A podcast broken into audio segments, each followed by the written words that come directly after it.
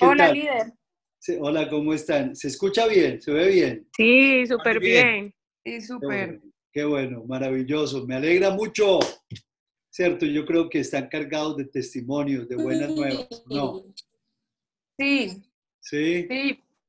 Qué bueno. ¿Cuánto me alegra? ¿Cuánto me alegra? ¿Cuántos estamos conectados esta noche? Líder, en este momento somos 36 conexiones, pero por ejemplo Pablo y Más están juntos, eh, Homer y Victoria. Pablo y Más. están Pablo y, Paula también están juntos, supongo, porque no los veo. Mi, esposa y yo somos más o menos, ¿cuántos somos? Somos aquí Qué bueno. 45 personas. Qué bueno, qué bueno verlos a todos ustedes. Muchachos, qué felicidad y qué alegría, qué alegría. La verdad es que hemos tenido muchas experiencias, bastantes experiencias en este tiempo, pero también he encontrado que si uno no es radical en este tiempo, la, radicalidad de las circunstancias se lo lleva uno por encima. Mm las circunstancias cada vez van a ser más apretadas. Cada vez lo van a apretar aún las circunstancias. Eso me mostraba el Señor en estos días. Cada vez las circunstancias nos van a apretar más y más. Porque pues estamos entrando en ese, en ese tiempo de la iglesia en donde realmente estamos a puertas de la segunda venida de Jesús. Y esto y esto, muchos, muchos, muchos, para muchos de nosotros el Maranata es muy bacano, pero el Maranata implica muchas cosas. ¿Sí lo han pensado? El Maranata implica muchísimas cosas.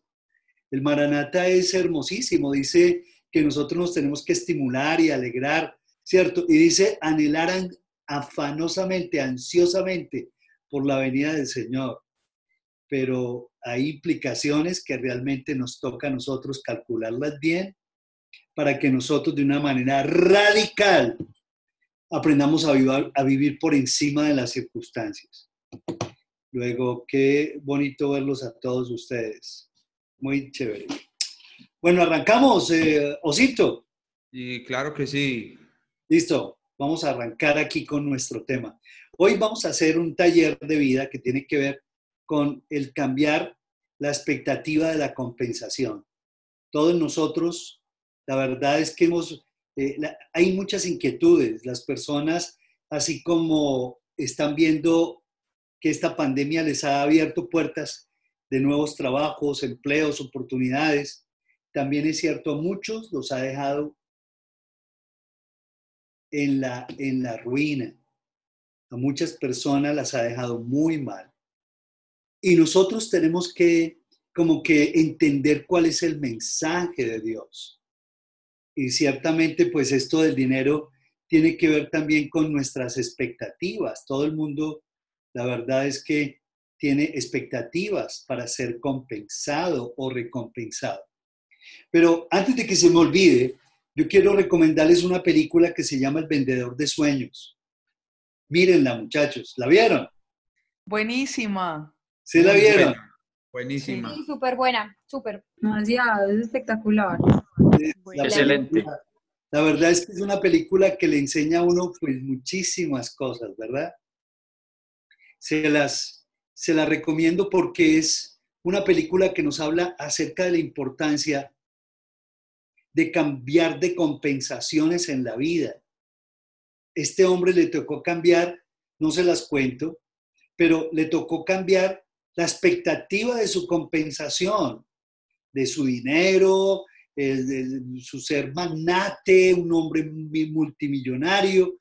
Le tocó cambiar la expectativa y renunciar a esa expectativa de compensación por algo trágico. Y yo estoy seguro que nosotros no necesitamos pasar por circunstancias trágicas para valorar, para valorar, valorar lo que es importante en la vida. Y, todos tenemos expectativas en nuestras vidas, todos tenemos expectativas, ¿cierto? Tenemos expectativas emocionales, eh, sentimentales, tenemos expectativas eh, financieras, tenemos expectativas que tienen que ver con lo intelectual, ¿cierto? Pero, ¿qué ocurre? Eh, me imagino yo que alguno de ustedes no se ha sentido, alguna vez se han sentido no compensados, no correspondidos, no recompensados. ¿Será que sí? Levántenme la manito ahí nomás. ¿Cierto que sí? ¿Y cómo te sientes tú? ¿Cómo te has sentido? Alguien que abra el micrófono. No somos muchos, muchachos. Yo creo que si, si vamos con orden y levantamos la mano ahí, Oso nos, Osito nos ayuda a darle el micrófono. Abramos los micrófonos. Yo creo que se puede, ¿verdad? No vamos a hablar todos al mismo tiempo. Sí, claro. El que, me, el que alce la mano, abro el micrófono. O el que le abra el micrófono le toca hablar. No mentiras. ¿Qué, qué, se, ¿Qué han sentido ustedes cuando no se han sentido compensados con esa expectativa que han tenido? Alguno que sinceramente nos diga, corto, frases cortas. ¿Cómo se han sentido? ¡Vamos! ¡Ayúdenme! Frustrados. Hagamos, No. hagamos, de este, hagamos de esta reunión no una predicación, no quiero predicar, quiero interactuar con ustedes. Angélica dijo algo y Pablo. Angélica. Líder, yo, Sí, Desesperanzados. yo desesperanzados. Sí. se siente mucha frustración. Se siente mucha frustración cuando uno espera algo y la verdad es que uno no lo recibe, ¿cierto?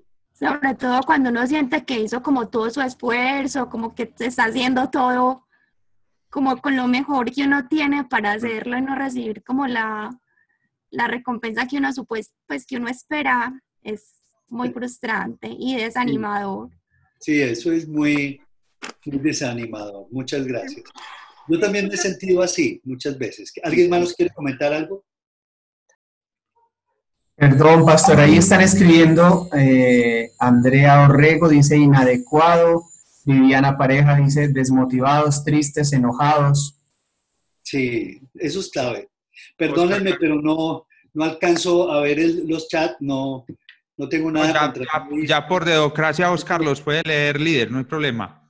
Ah, ya me los leen ustedes, gracias. La verdad es que yo también me he sentido así, ¿verdad? Me he sentido así. Pero eh, eh, yo muchas veces me he sentido invisible. Algunos de ustedes también se han sentido así, ¿cierto? Como que estar aquí o no estar, como que me da lo mismo, ¿cierto? Porque uno no se siente afirmado, no se siente valorado, no hay una palabra de afecto, no hay un abrazo, no hay una valoración, no hay ningún reconocimiento. Yo les contaba a ustedes que yo soy el menor de ocho hermanos y la verdad es que ellos, eh, ellas, yo era muy bueno en mi estudio, pero mis hermanas, el problema grave es que eran excelentes. Entonces, pues ya se imaginarán, ¿cierto? Eso eran, ellas, er- ella, ellas eran excelentes, yo era bueno. Así, yo era bueno. Y no había ningún comentario. Eso me llevó como a, a vivir un poco rechazado, a sentir ese síndrome y a sentirme invisible.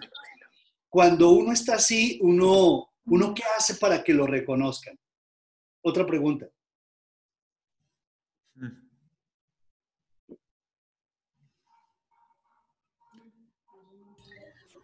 uno llama la atención, pues como de mil maneras. Uno trata como de, de hacerse notar de Quiero ver tu carita, quiero ver tu carita. ¿Qué desasosiego, Astrid? Yo soy muy despelujada. Eso no importa, aquí todos Trato de tener el cabello tan mágico como el de Claudia, pero no ha sido Astrid, estás muy posible. Aquí todos estamos lindos, no importa, rico. A propósito, esta pandemia nos quitó tanta bobada y, y- y nos liberamos de, de cosas que no son indispensables. Gracias, Sí. gracias. ¿Uno trata de qué entonces? ¿De llamar? de llamar la atención, como que lo vean, hacerse notar de alguna forma para que lo reconozcan. Así es. Y buscamos ese tipo de como de Aprobación. de aprobación, ¿cierto? Yo creo que las redes sociales hoy en día son una respuesta, son una reacción. Hoy en día la gente por un- una manito así, ¿qué, si- siente- qué sentimos? Con un like, ¡ah! ¡ah! gritamos, mejor dicho, nos sentimos valorados, ¿cierto? Pero ya muchas veces llevamos eso a la al extremo, ¿cierto? Y, eh, y buscamos esa satisfacción. Nos volvemos, o si realmente no encontramos eso, nos volvemos competitivos a morir. O el otro extremo, nos aislamos. ¿Cuál es tu tendencia? ¿Qué es lo que tú haces?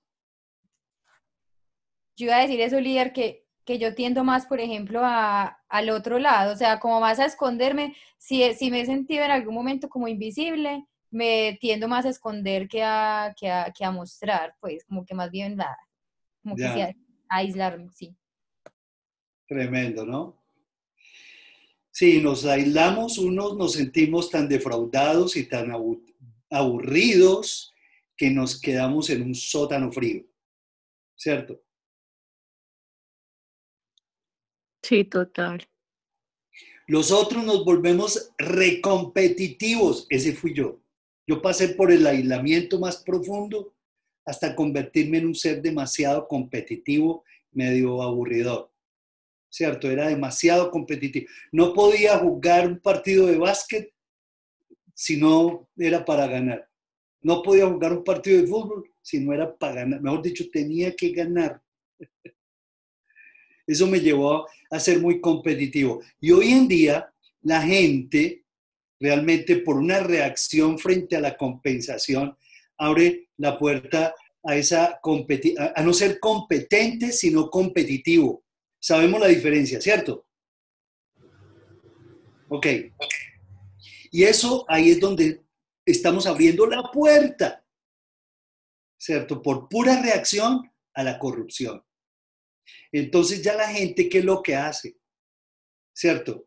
Eh, se encadena a las cifras, a las demandas, al trabajo, al rendimiento, a la productividad, eh, a los informes inflados, a los balances desleales, a la contabilidad por arriba, otra por abajo, inflamos cifras, eh, que- hacemos promesas que no cumplimos, olvidamos un poco a la familia, eh, juegos de poder, entramos en juegos de poder en las empresas, entramos en, en- en- sobornos, entramos a los chismes, entramos, eh, entramos a las provocaciones, a las intrigas, porque somos muy competitivos. Y por ser tan competitivos, muchas veces no tenemos cuidado de las personas que están a nuestro lado, ¿cierto? Esa es la puerta más tremenda a la corrupción, ¿sí? Y por eso es que vivimos en un país de corruptos, porque es un país de acomplejados, de gente que no, es, no está segura en su identidad de colombiano. Nosotros nos sentimos bien cuando decimos, ay, es que en Estados Unidos, en Europa, mira". ¿sí o no? Pero como que no estamos orgullosos de nuestro sancocho, de nuestros frijolitos, hombre, de nuestra arepa. Y como que estamos buscando validación en otras cosas, nuestra identidad no está muy clara. Y tiene que ver con Dios, por supuesto que sí. Luego en este tema, pues yo quisiera que, que miráramos todos esos asuntos porque, porque a veces eh, nos aislamos, nos deprimimos, nos encerramos, ¿cierto? Eh, y hay personas, hay muchachos y chicas que no son asertivos. ¿Qué es la asertividad? ¿Alguien me pudiera decir, por favor? Porque a veces la confundimos con otra cosa. La asertividad, ¿qué es? Líder, es como ser certeros en el momento indicado. No. Parecido. te, Ah, te- bueno. te- te estás calentando. El blanco, Buen, como buen- buen- buen intento, maravilloso. ¿Alguien más? Es como la capacidad para, para, a ver, para expresar lo que necesitamos, nuestras necesidades. Sí, Sí, muy bien. Vamos, vamos muy bien. Perfecto. La, la asertividad, digamos, es una habilidad, comunicar. una capacidad social, ¿cierto? De poder comunicar, de ser francos, de ser directos sin llegar a ser hirientes, ¿cierto?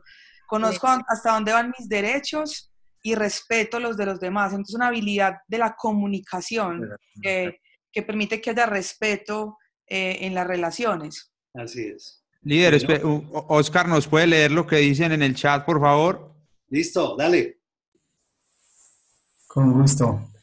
Eh, dice acá Andrea Orrego, dice, hacer lo correcto en el momento correcto. Bueno, es increíble cómo todo esto nos va a ayudar a construir lo de la asertividad. Muchas personas creen que ser asertivo es decirle sí a todo, ¿cierto?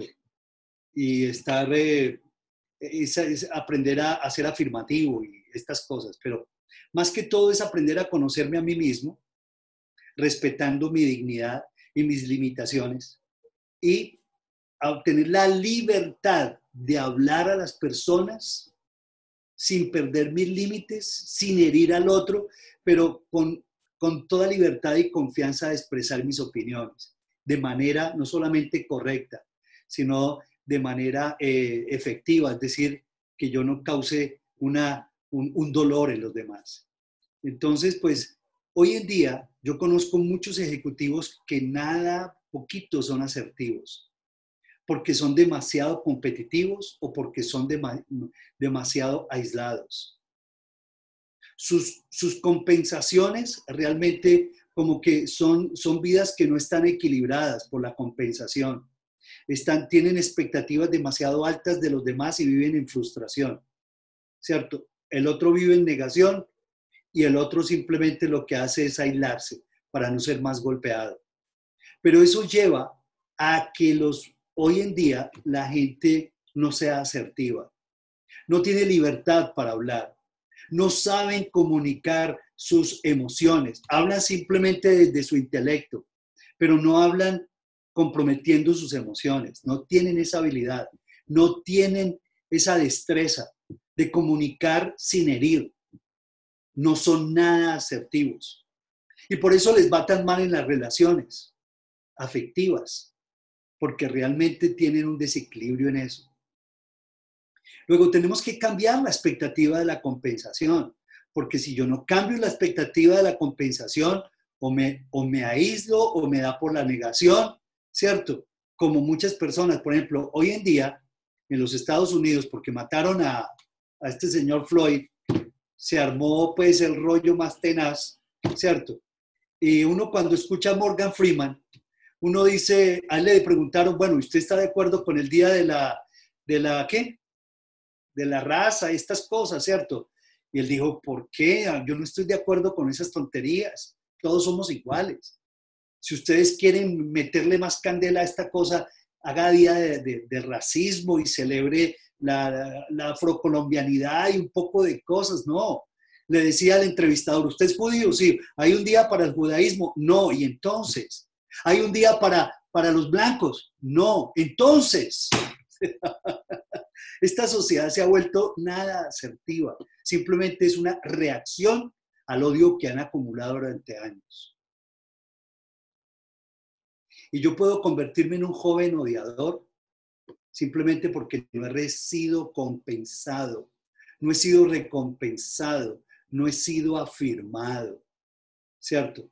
Luego el Señor lo que quiere es que nosotros cambiemos esas expectativas, que ya no vivamos simplemente por, por lo que diga el hombre, que ya no vivamos por el bono, la bonificación, la, la comisión, el aplauso, la mirada, la felicitación, es que, es que, mejor dicho, no me hicieron escándalo cuando entré a la oficina.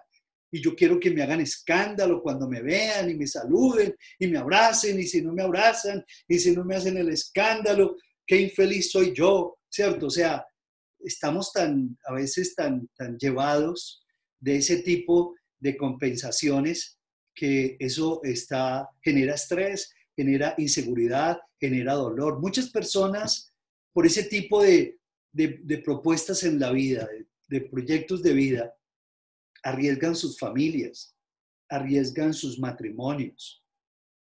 ¿Cierto? ¿Por qué? Porque están viviendo por otras cosas, por otros intereses.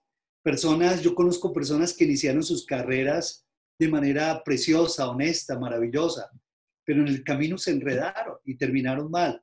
¿Por qué? Porque perdieron el norte de los principios de Dios y se llenaron de este tipo de compensaciones, ¿cierto? De gratificación, de aplauso. Más aplauso. Más aplauso. Y más aplausos. Y créanlo que esto es algo peligroso, ¿cierto? Vivir por el aplauso del hombre es renunciar a vivir por el aplauso de Dios. Muchachos, pilas con eso.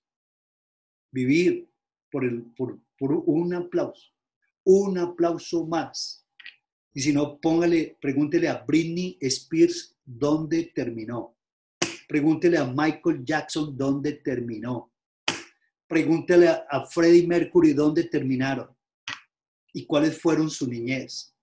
Y por un aplauso más, una pepa más, una pepa más, una píldora más, otra droga más, otro éxtasis más, porque no aguantaron la presión y rompieron y se tiraron todo, ¿cierto? Hace poco se mató, ¿quién fue? se han matado financistas famosos, magnates, este señor Epstein que tenía sus aviones privados, ¿cierto? Brian Epstein, un pedófilo tremendo, no pudo aguantar tanta presión y se lo metieron a la cárcel un magnate y puna, ya se ahorcó en plena cárcel hace poco. Las personas están cavando cisternas rotas que no están reteniendo el agua del Señor. Luego, tenemos que nosotros tener mucho cuidado, ¿cierto? Con esas compensaciones. Y ya tenemos que aprender que, que esas compensaciones eh, realmente nos van, nos van a, y, y son importantes. Yo no digo que no hay que, porque son legítimas. Vivir por, una, por un bono, por una comisión aquí, otra comisión allá, eso es muy importante, por supuesto que es legítimo. Pero quiero decirles, muchachos, que muchas veces se nos va la mano en, esa, en, esa, en, ese, en ese asunto. Y, y ahí es donde perdemos nuestra vida, ¿cierto? ¿Qué gana el hombre si gana el mundo? Dice, ¿recuerdan? Y pierde su alma. ¿Sí? Ahora, ¿qué decisión? La pregunta es, ¿qué decisión ustedes han tomado después de eso? ¿Qué decisión cuando no se sienten compensados, recompensados. ¿A qué decisión les ha llevado eso? ¿Han tomado alguna decisión radical fuerte? Pablo, pues yo lo que hago es que casi siempre pienso cuando me siento así, es que trato de hacer las cosas para Dios y para agradarle a Él y no a las personas. Eso pues me ayuda mucho y me da mucha fortaleza, porque uno generalmente sí siente la necesidad de ser aplaudido, pues, o de que por lo menos a uno le digan que hizo las cosas bien. Pero cuando uno piensa que está trabajando es como para la obra de Dios, eso a uno le da mucha tranquilidad y, y ver respuestas de él, porque del hombre pues uno no puede esperar nada, o no esperar que siempre lo aplaudan a uno. Pues. ¿Y será que hay alguna diferencia entre la, trabajar para la obra de Dios y trabajar en la empresa? Sí, demasiado. ¿Hay diferencias? No. ¿Por qué? Pues es lo mismo, pero el propósito sí, sí cambia cuando uno piensa en trabajar en una empresa solamente o que está haciendo las cosas por sobresalir, a cuando uno piensa que está haciendo las cosas para agradar a Dios. Mm. Ahí de pronto el propósito sí le cambia a uno mucho. Eh, pero entonces fíjate que el propósito uno lo tiene que qué? enfocar. Exacto. Uno no puede tener un propósito acá y otro propósito allá. Así con la misma, ¿qué? Devoción, entrega, que tú trabajas en la iglesia, haciendo tu célula y tu movimiento. Así con la misma actitud debes estar en tu empresa. Y eso lo vemos en todas partes. Ustedes, por ejemplo, ustedes recuerdan a este a, Daniel y sus amigos, sus tres parceros. Ellos ellos estaban presentando un examen para convertirse en, en miembros del gabinete presidencial del rey Nabucodonosor, ¿cierto? Y, ah, y dice que se prepararon. Y se prepararon con tanta mística, con tanta entrega, con tanta seriedad, con tanta excelencia como para Dios, a pesar de que estaban, iban a trabajar con un pagano, porque estaban en un reino pagano, de paganos y estaban cautivos, estaban en una empresa pagana. Iban a trabajar para un pagano. Pero su actitud fue la misma. Y la escritura dice que cuando terminaron de hacer los exámenes de prueba, de ingreso, a ver si quedaban o no aceptados, encontraron resultados que eran 10 veces mejores que, sus, que su competencia. Y los aceptaron a ellos. Y, y se comenzaron a ganar a este pagano. ¿Cierto? Luego, uno de los problemas que tenemos que corregir, muchachos, es el dualismo. El dualismo es eso, ¿cierto? Una actitud con Dios y otra actitud con mi jefe. Y esa, ese dualismo, ese compartimento, nosotros no podemos dividir la vida en compartimentos, ¿cierto? Tenemos que tener esto, miren muchachos,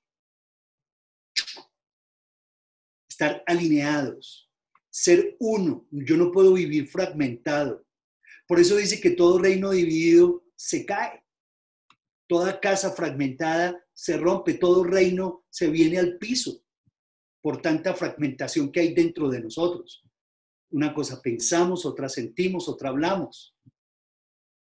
Y por eso es que las compensaciones no llegan como quisiéramos, porque no estamos cultivando la actitud de Dios no para el trabajo, no para el matrimonio, no, la actitud de Dios para la vida. Y esa es una, ya sea en el trabajo con un pagano o ya sea en la iglesia con el pastor más espiritual. Tenemos que ser de una sola. Eso es la integridad. Ser íntegro es uno solo. No hay añadiduras, no hay componendas, no hay actitud por debajo de cuerda, una por encima y otra por debajo. ¿Cierto? Y eso es lo que dice Colosenses 3:23, ¿recuerdan?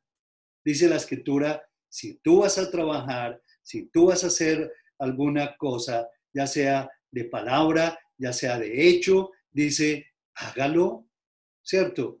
¿En qué? Hágalo como para el Señor y no como para los hombres.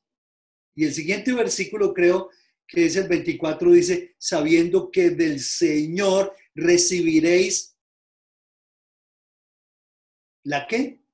La recompensa, la herencia, la recompensa de la herencia, porque a Cristo, el Señor, estamos sirviendo.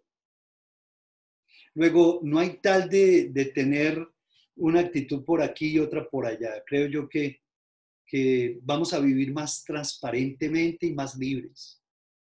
Y no bajo el yugo de nuestras propias imposiciones.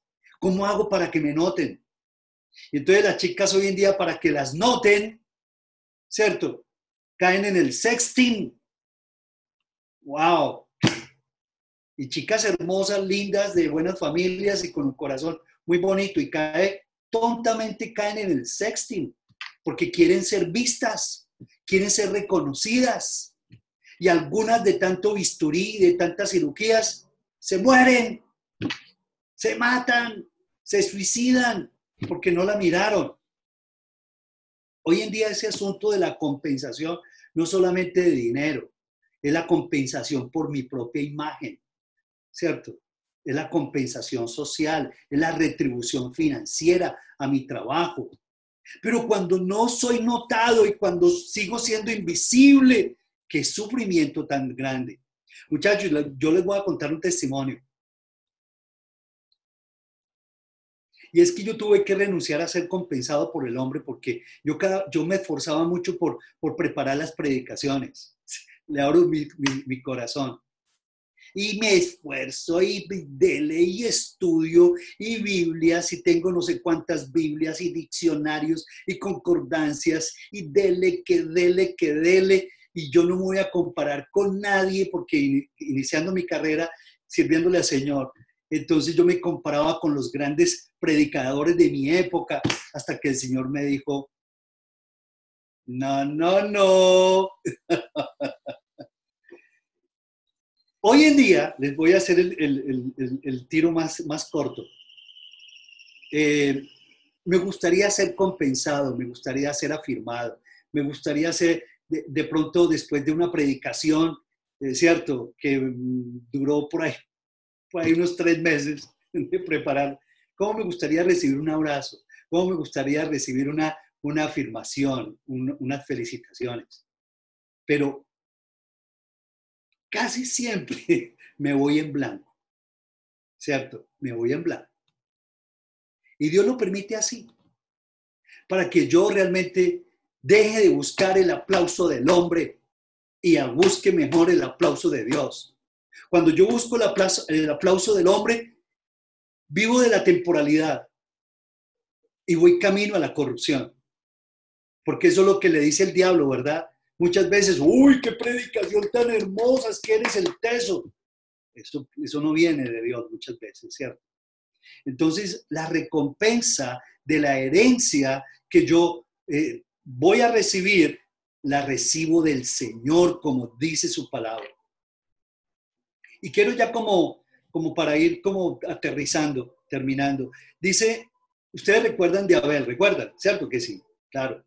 Y dice la escritura de que miró con agrado a Abel y a su ofrenda. ¿Por qué yo toco este tema? Porque las compensaciones son respuesta de lo que tú, de cómo tú te le entregas al Señor. Al Señor. Y la verdad que desde que yo renuncié a ser compensado por el hombre, recompensado, en fin, tenido en cuenta, ¿cierto? Como que he escuchado más la recompensa, he visto la recompensa de Dios, he visto el amor de Dios que me rodea, que me afirma. Eso me ha llevado a esforzarme más a buscar del Señor, porque a veces uno queda en blanco. Uno no, uno no sabe si la predicación la entendieron o qué dije yo por Dios. Y como soy medio gago, y ustedes lo saben, ¿cierto? Peor. porque a veces se me traba la lengua, ¿cierto? Porque tengo ese problema de dislexia, lo tuve hace de pequeño, ¿cierto? Entonces, por supuesto que he vivido esa situación. Pero cuando dice la escritura, Señor, me gustaría no ser más invisible, ¿cierto? Una vez el Señor me dijo, tranquilo, que eso le pasó a Agar, ¿cierto? La mamá de Ismael, la sierva que tuvo Abraham con la cual tuvo el hijo, ¿recuerdan? Y dice que, que esta, esta mujer se sintió rechazada y la echaron, y Sara la echó. Y se fue a Agar con su hijito sola a un desierto espantoso.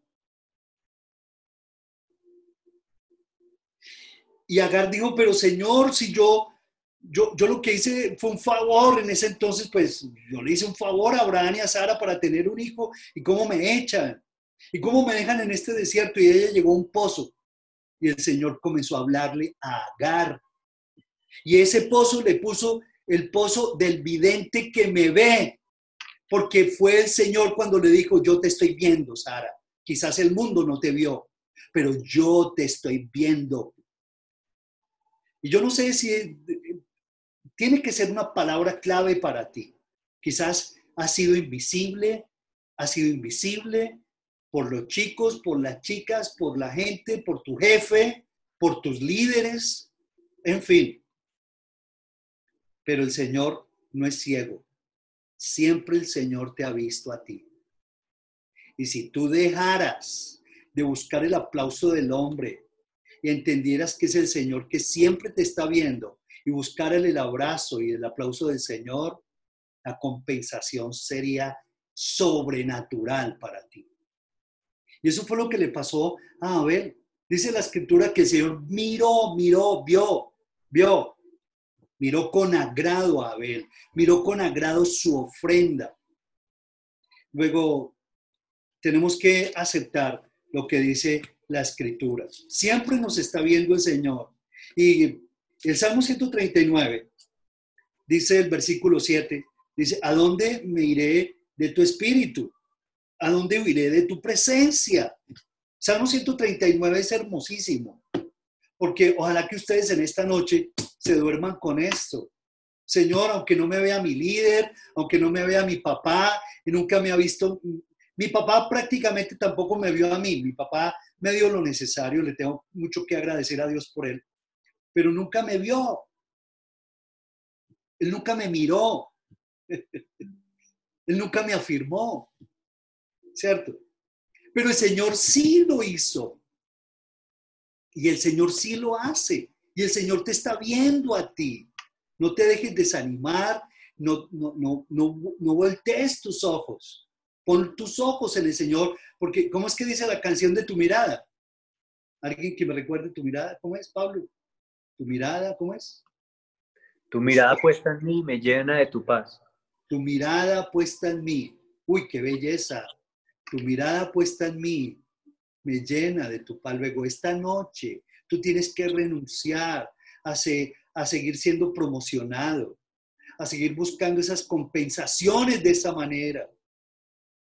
Porque muchos están perdiendo su honra y su dignidad por buscar compensaciones, por buscar bonificaciones, pierden sus familias, sus hogares, ¿cierto?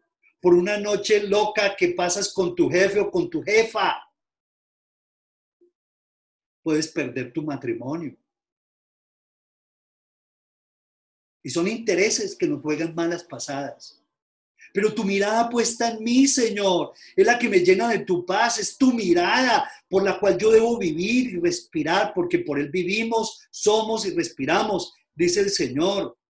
Luego el Salmo 139 es hermoso. ¿Dónde huiré de tu presencia?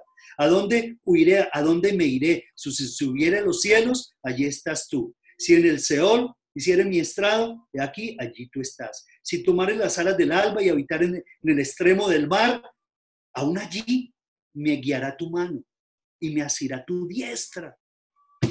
Si dijera las tinieblas me encubrirán, aún la noche resplandecerá alrededor de mí. Aún las tinieblas lo encubren de ti. Si para el mundo entero eres invisible, para el Señor.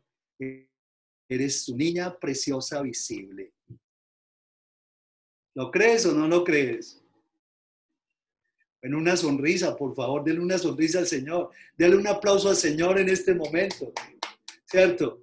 Eres un niño, que no eres invisible para el Señor. ¿Saben que el Señor me comenzó a tratar así? Yo fui muy sano ahora amo a mi familia, ahora amo a tanta gente que, mejor dicho, detestaba, ¿cierto? Buscando un poquito de amor allí, de retribución allá, de recompensa por demás allá, ¿cierto? Muchachos, si quieren escribir esta frase, escríbanla. Aprende a no vivir por la mirada de los hombres, ¿cierto? Aprende a no vivir por la mirada de los hombres. Aprende a no vivir. ¿Por qué? repitan, por la mirada de los hombres. Dependiendo de la recompensa de los hombres, aprende a vivir por la mirada de Dios. ¿Sí? Eso es liberador y muy sanador. Tu jefe, tu papá, tu hermano, tu abuelo, el que sea tu pastor, tu líder, el que sea. Ahora, ¿por qué les toqué el tema de Abel? porque la pureza, y esta es otra frase clave que, me, que el Señor me reveló, la pureza de mi ofrenda es más importante que la expectativa de mi recompensa. ¿Sí? Y estamos hablando de compensaciones, estamos hablando de dinero, estamos hablando de salario y de empleo, estamos, estamos, estamos eh, pensando en esas cosas que son legítimas pero es más importante ante Dios lo que yo doy y cómo lo doy que lo que yo estoy esperando y me merezco y debo esperar y debo recibir. Es mucho más importante la, la pureza de mi ofrenda.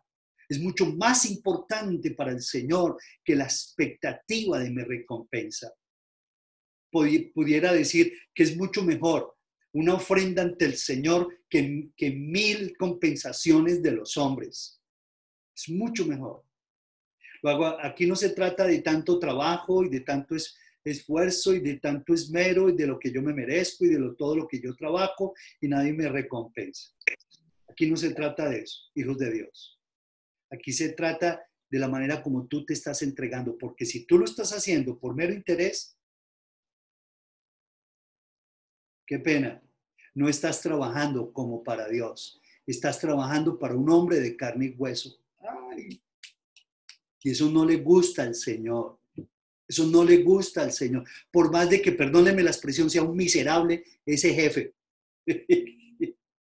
Por más de que sea un injusto ese señor o esa señora.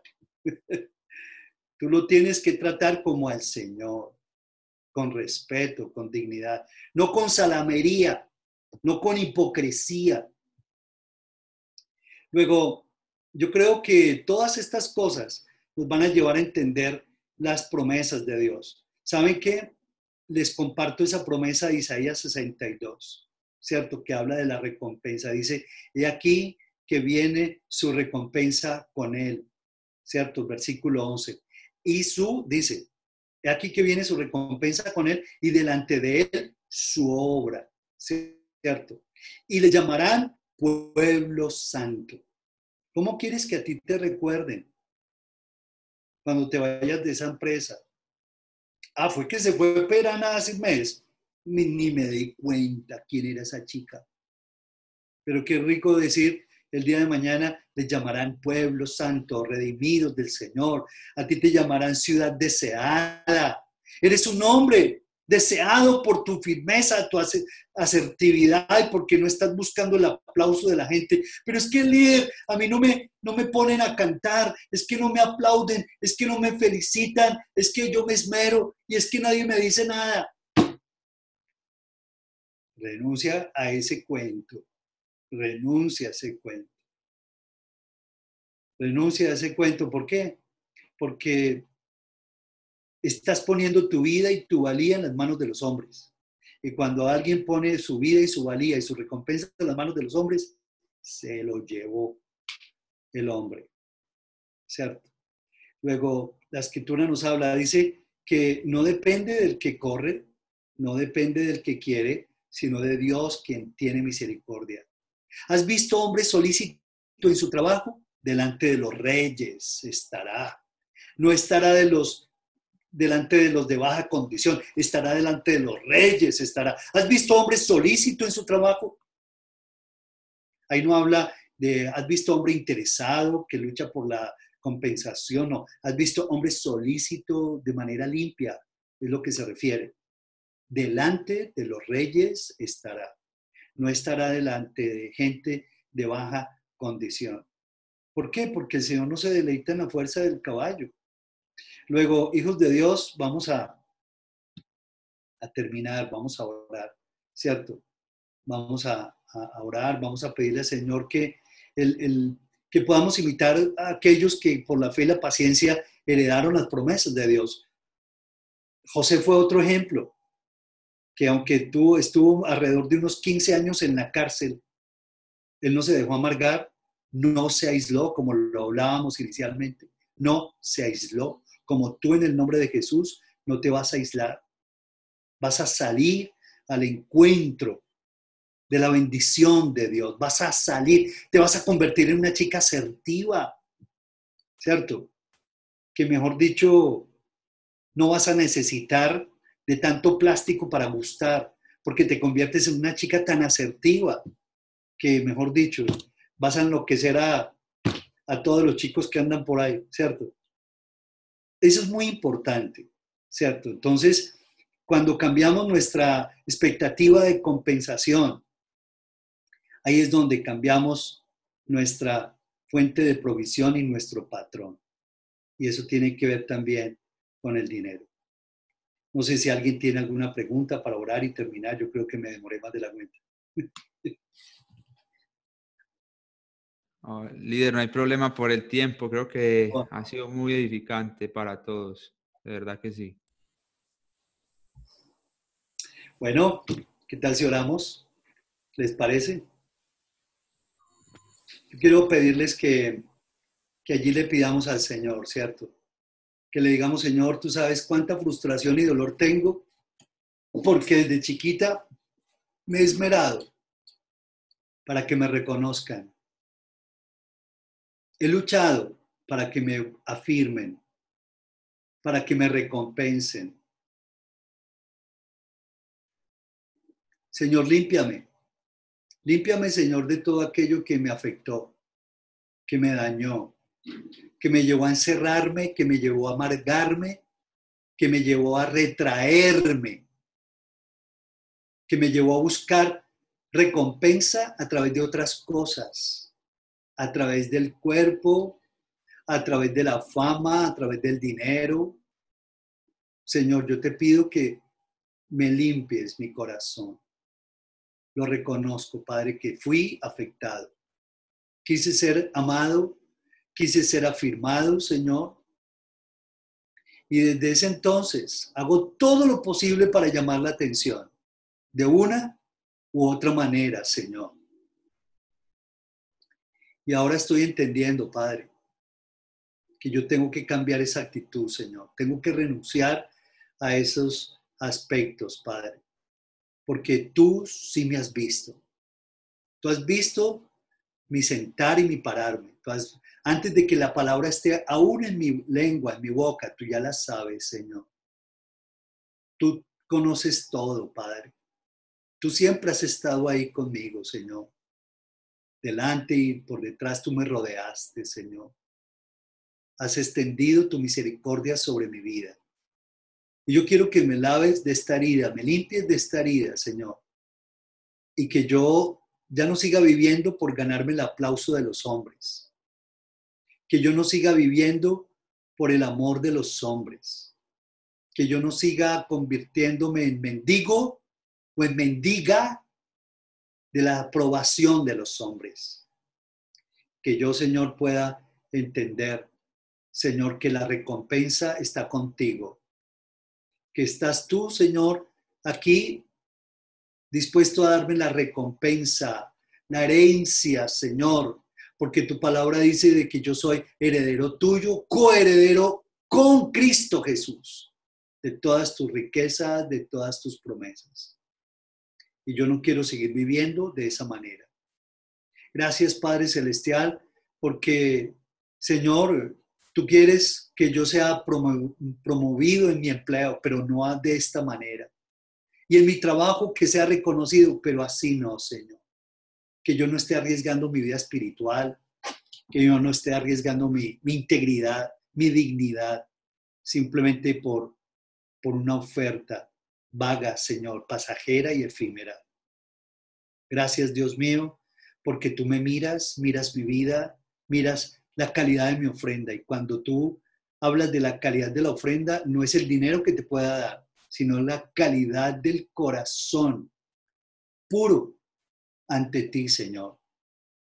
Y por supuesto, también mis ofrendas dependen de eso, Señor. Gracias, Padre Celestial, porque la pureza de mi ofrenda es más importante que la expectativa de mi recompensa, Padre.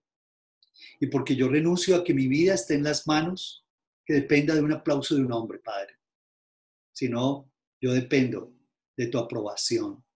Y tú me has aceptado. Tu palabra dice que tú me has aceptado, Señor, y me has bendecido con toda bendición espiritual en los lugares celestiales. Yo por eso te doy gracias y te ruego que nos permitas convertirnos en un cuerpo sólido, que realmente sea diferente, que cuando la gente llegue a la iglesia y el movimiento de vida e impacto, encuentre esta solidez, que encuentre no hipocresía, que no nos encuentren, Señor, con una actitud aquí y otra allá, Señor, que seamos uno solo, no fragmentados, y que la gente realmente vea la pureza de nuestro corazón, la limpieza, Señor, y que vea nuestro amor, Padre.